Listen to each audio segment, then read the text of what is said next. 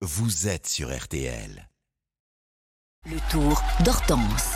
Et partons sur la route du Tour de France dans la bonne humeur pour la sixième étape qui sera à vivre hein, toutes les demi-heures sur RTL dès le départ. Et puis à 18h30 avec le club Jalabert, mais comme chaque matin avant 9h, place au Tour d'Hortense. Bonjour Hortense Crépin. Bonjour Yves, bonjour à tous. On vous retrouve pour vos trois infos marquantes de cette 109e édition de la Grande Boucle. Et après une étape qui a rebattu les cartes avec les favoris, on quitte les Hauts-de-France pour la Belgique à Binche, direction Longwy dans le Grand Est. Et puisque l'étape part de Belgique, on commence avec votre supportrice du jour. Ça a été très compliqué pour son mari hier, mais il reste bien maillot jaune. C'est la femme de Wood Van Aert. Oui, euh, depuis le début de la grande boucle, je vois régulièrement Sarah Deby, l'épouse euh, du coureur de la Jumbo Visma, face au bus de l'équipe au départ ou à l'arrivée. À côté d'elle, dans sa poussette, leur fils euh, Georges, blondinet, qui vient de fêter ses un an. Et sur son dos, un maillot jaune comme son père.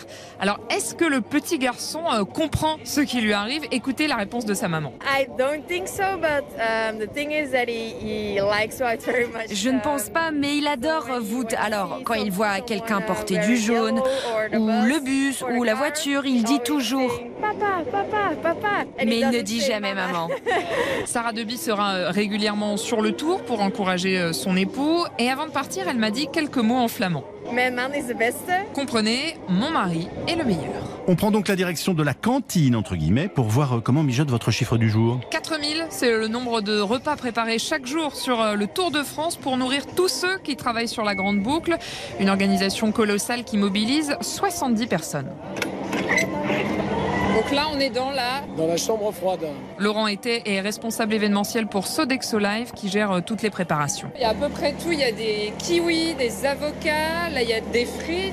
On s'adapte aussi, nous, à nos conditions de travail. On n'est pas dans une cuisine traditionnelle. On pourrait comparer ça à une armée qui se déplace au au quotidien. Qu'est-ce qui est le plus compliqué? Sur le terrain, c'est pas là le plus dur, puisque tout a été préparé et conçu en amont. C'est euh, l'avant-tour de France qui est primordial. Et chaque jour, l'objectif, c'est aussi euh, de servir des plats locaux. Tout à l'heure, par exemple, on aura des gaufres belges au départ et des madeleines pour l'arrivée dans le Grand Est.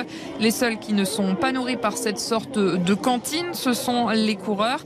Les équipes ont leur propre cuisinier. Enfin, votre rustine du jour, c'est une pancarte. Oui, une pancarte qu'a brandi euh, Zélie après l'arrivée des coureurs. Une petite fille de 7 ans que j'ai trouvée près des bus hier à Arambert. Elle était venue depuis Tournai, en Belgique, avec son papa et elle avait un but bien précis. C'est une pancarte pour dire euh, un bidon, s'il vous plaît. Pour avoir des bidons des coureurs? Et alors, qu'est-ce qui s'est passé? Bah, j'ai eu un bidon par une voiture. C'est chouette.